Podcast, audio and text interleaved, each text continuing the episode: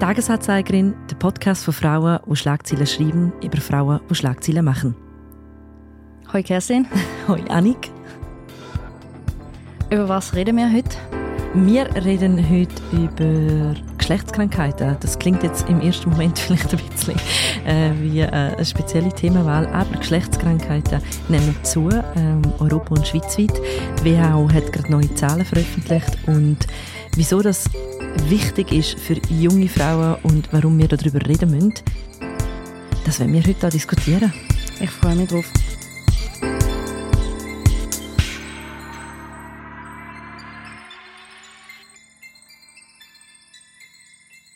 Aber zuerst, wie jede Woche, fassen wir in zwei Minuten kurz zusammen, was uns bewegt hat oder worüber wir viel haben müssen nachdenken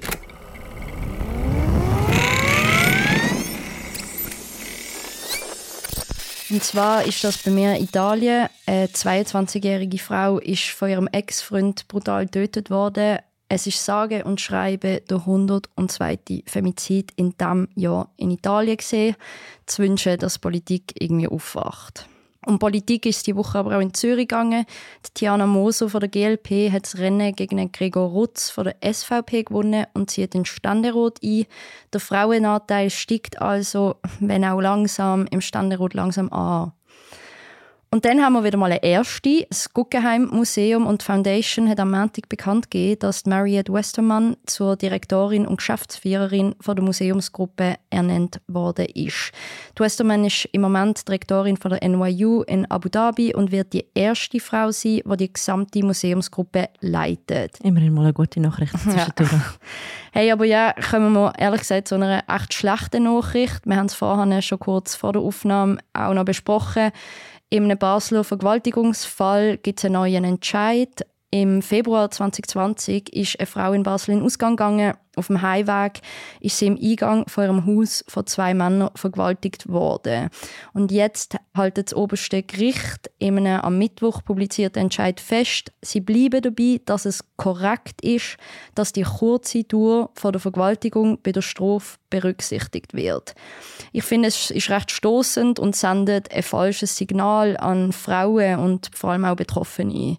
Ja, zum einen ja, die Schlagzeilen aneinandergereiht machen einem nicht das gutes äh, Gefühl als äh, Frau, glaube ich, in dieser Gesellschaft. Mhm. Zu der Femizid in Italien ist es brutal zu sagen, dass nur schon unser Nachbarland Deutschland noch mehr Femizid zu verzeichnen hat im letzten Jahr. Also es ist nicht nur ein Italien oder ein italienspezifisches Problem und deshalb auch nicht, was ich auch mehrfach gelesen habe, nicht irgendwie ein Macho- oder Kulturproblem. Es ist interessant, wie dort noch sich Alltagsrassismus so leicht reinschleichen in solche Schlagzeilen.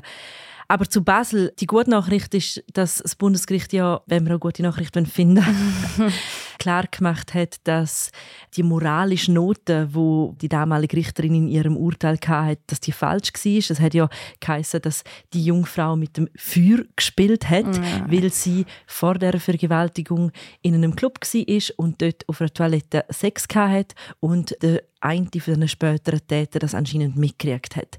Und die Tatsache, dass die Formulierung mit dem Feuer gespielt, plus noch, es ist eine relativ kurze Tatzeit, dass das so kommuniziert wurde damals, hat ja in mehreren Städten in der Schweiz zu Protest geführt von Frauen, völlig zu Recht, wie ich finde. Mhm. Und von dem her ist die Präzisierung eigentlich ein wichtiges Signal. Ich glaube, es zeigt einfach wieder einmal, wie wichtig Sprache ist und wie juristische Richtlinien halt nicht der gesellschaftlichen Unsicherheit gerecht werden können, weil eine trockene Auslegung der Regeln, aha, das sind jetzt nur so und so viele Minuten und äh, rechtlich gesehen gilt das als kurze Vergewaltigung. Mhm. Ich meine, das zu hören ist einfach stoßend. Mhm. Also die Vorstellung, und es tut mir leid, Triggerwarnung, es wird jetzt kurz ein bisschen präzise.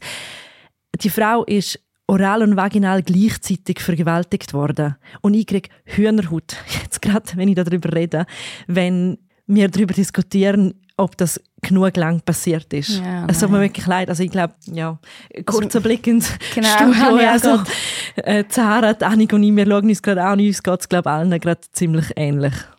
Aber das ist ja auch, ich glaube, man kann sich nie in das einfinden, was jemandem passiert ist, aber man merkt halt einfach trotzdem so, so Geschichten, es geht einem nach und es ist nicht thematisch so weit entfernt, dass ich keinen Bezug dazu habe. Im Gegenteil, Nein. ich habe einen starken Bezug und ich glaube, wir alle haben einen starken Bezug dazu. Und eben, es, es regt zum Denken nach, ich meine, über das werden wir ja heute vielleicht auch kurz reden. Was für eine sexuelle Stellung in der Gesellschaft haben wir? Was für Auswirkungen eben auch auf unsere Gesundheit kann das letzten Endes haben? Und das ist ja letzten Endes alles gesellschaftlich genau. vielleicht auch Genau, genau. Beeinflusst. wir haben gesagt, wir wollen über Geschlechtskrankheiten heute reden und im Prinzip, wenn wir dort gerade einen smoothen Übergang machen, reden wir damit auch darüber, wie sich das Verhalten von jungen Leuten verändert mhm. hat. Grundsätzlich haben eigentlich alle Geschlechtskrankheiten zugenommen. Mhm. Ähm, in, in der Schweiz und europaweit. Und verschiedene Studien und Expertinnen und Experten gehen davon aus, dass das auch damit zusammenhängt, dass sich Sexualverhalten verändert hat. Das heißt, man hat mehr Sex, man hat früher Sex, man wechselt vielleicht noch ab und zu mehr mal den Sexualpartner mhm. ähm, und an dem ist ja auch nichts Schlechtes. Nein, überhaupt nicht. Vielleicht, also ich habe mir lange überlegt, aber ich kann eigentlich gerade so ein bisschen mit einer persönlichen Geschichte einsteigen, wo, wo ich mir das selber auch wieder so ein bisschen bewusst geworden bin. Und zwar ich bin vor zwei Wochen bei der Frauenärztin gesehen und es war eh schon ein bisschen Stress. Gewesen. Ich glaube, das ist auch etwas, was viele Frauen kennen. Es ist nicht ein Termin, wo man sich darauf freut. So. Und ich habe in Basel lange eine Frauenärztin meines Vertrauens gehabt und muss jetzt hier in Zürich jemand Neues suchen und bin zum ersten Mal, muss man auch sagen, bei der gesehen. Was ja eh schon so ein bisschen einfach die Hemmschwelle ist höher, habe ich das Gefühl. Mhm. Ich weiß nicht, wie dir das geht, aber ich finde so Wechsel bei so Vertrauensärzten, Ärztinnen sind eigentlich Mega. immer so ein bisschen... Und ganz im Ernst, auch mit 33 bin ich noch immer vor jedem Frauenarztbesuch wieder ein bisschen nervös genau. und ja. angespannt. Und ja. ich habe gerade vor ein paar Monaten mit einer Bekannten geredet, die Ende 50 ist und mir gesagt hat, es geht ihr noch genau ja. gleich. Und also, es ist auch einfach unangenehm. Also es ist einfach unangenehm. Man weiß langsam, was einem erwartet und es ist einfach kein tolles Gefühl. so fertig. Auf jeden Fall, genau, sie hat dann der, der hat gefragt, ob ich einen Freund habe, was ich verneint habe. Und dann hat sie mich relativ rasch gefragt, ob ich möchte einen Chlamydien-Test machen möchte. Sie haben mich davor auch gefragt, wie viele Geschlechtspartner wechseln die ich in den letzten zwei Jahren hatte und ob das mehr als fünf gesehen sagen. Hey, und zum ehrlich sein, also ich bin easy überrumpelt gesehen in dem Moment, weil ich einfach so, ich sehe die Frau zum ersten Mal. Ich habe auch in dem Moment vielleicht fast das Gefühl, dass sie unterstellt mir etwas, was ich jetzt im Nachhinein natürlich mit mehr Distanz völlig anders einordne. Ich habe dann aber zugestimmt und wir haben dann den Test gemacht. Aber ich bin auf jeden Fall, ich bin rausgelaufen und habe mir extrem viel Gedanken einfach über das Thema gemacht. Mhm. So, weil das ist zum ersten Mal, dass mir eigentlich so direkt jemand, den ich halt wirklich nicht kenne, auf so etwas anspricht. Und ich glaube, damit kommen wir auch gerade schon zu dem, was mich beschäftigt hat. Ich finde es einfach auch erstaunlich, wenn ich zurückdenke an meine Aufklärung.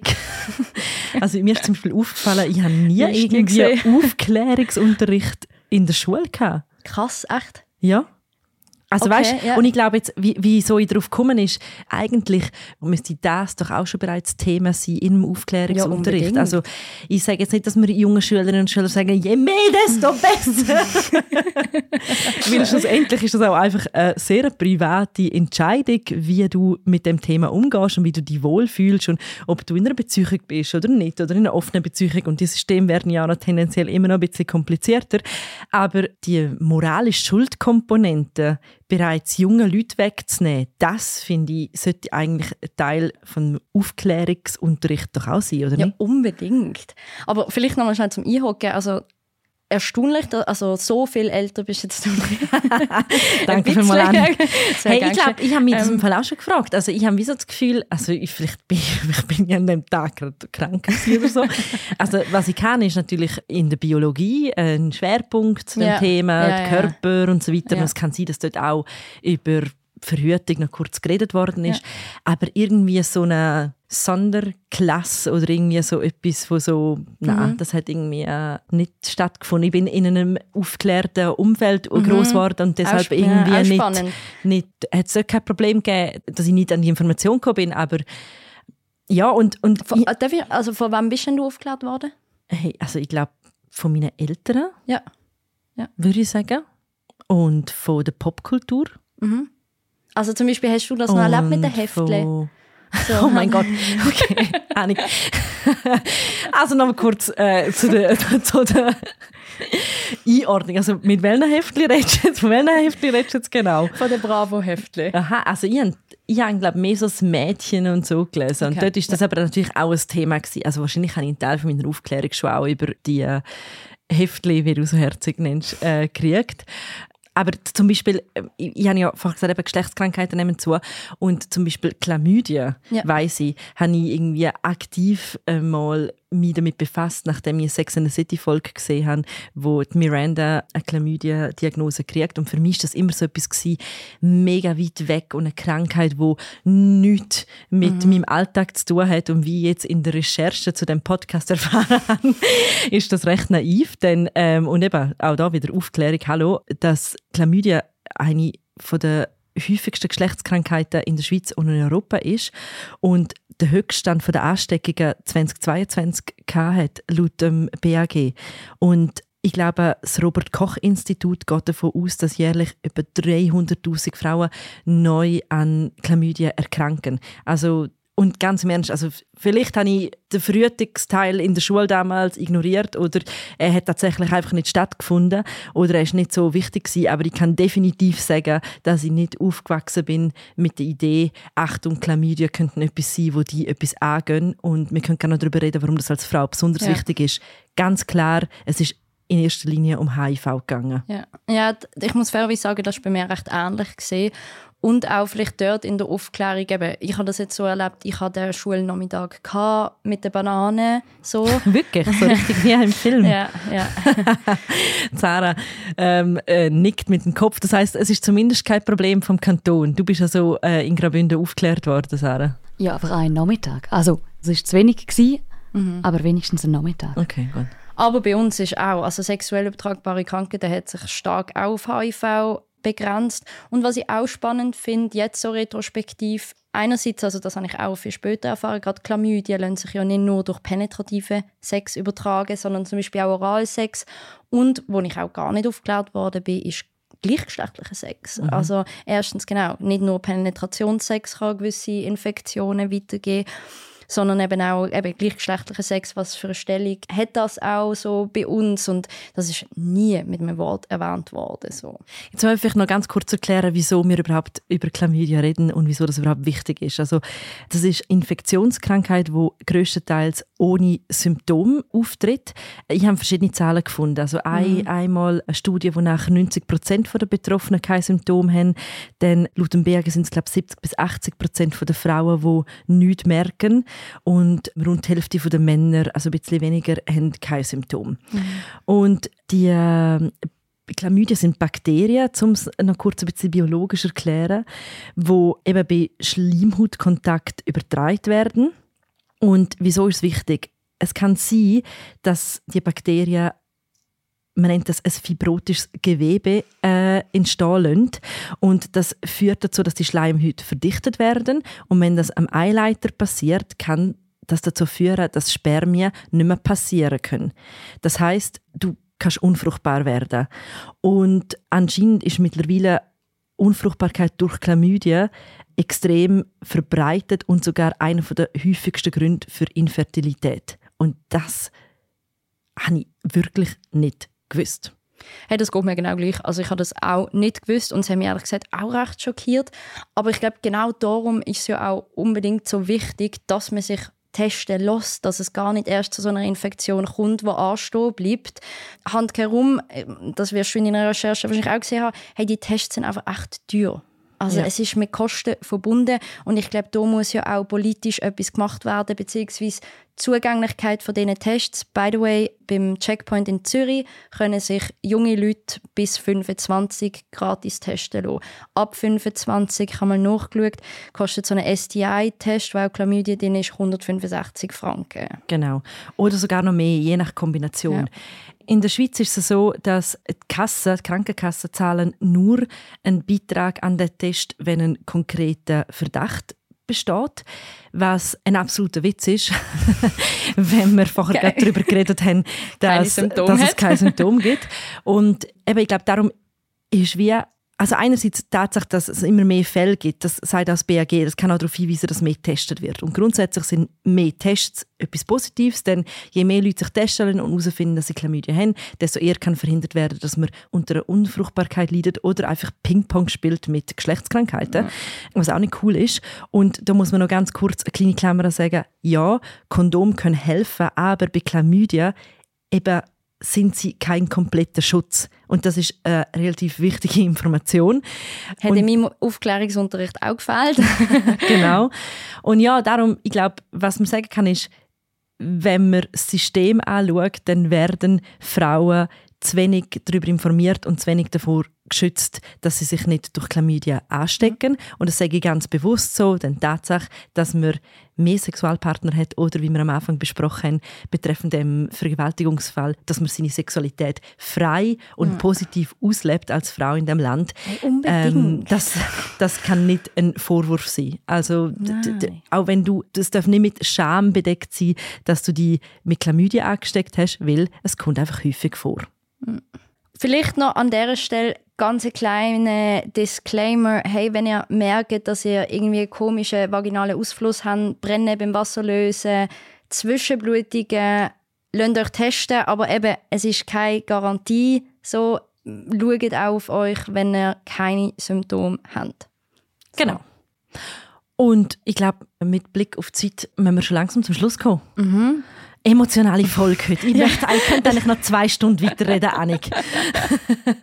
Absolut, Und ein genau Plädoyer für freie weibliche Sexualität ja, halten. Ja, ja. Ich glaube auch das, also schlussendlich ist doch auch das, was wir jetzt hier machen, ich glaube, das wäre auch meine Empfehlung. Reden darüber Voll. mit euren Freundinnen, Voll. fragen sie danach und normalisieren bitte, dass wir darüber reden. Ja, unbedingt. Hey, das absolut. Genau, ähm, aber wenn wir zu den Tipps kommen, ich glaube, da, da schaffen wir jetzt keinen smootheren Übergang Nein, das glaube ich auch ähm, nicht. Nein. Darum kurz und hart. Kerstin, was hast du uns oder beziehungsweise den ZuhörerInnen für einen Tipp mitgebracht die Woche?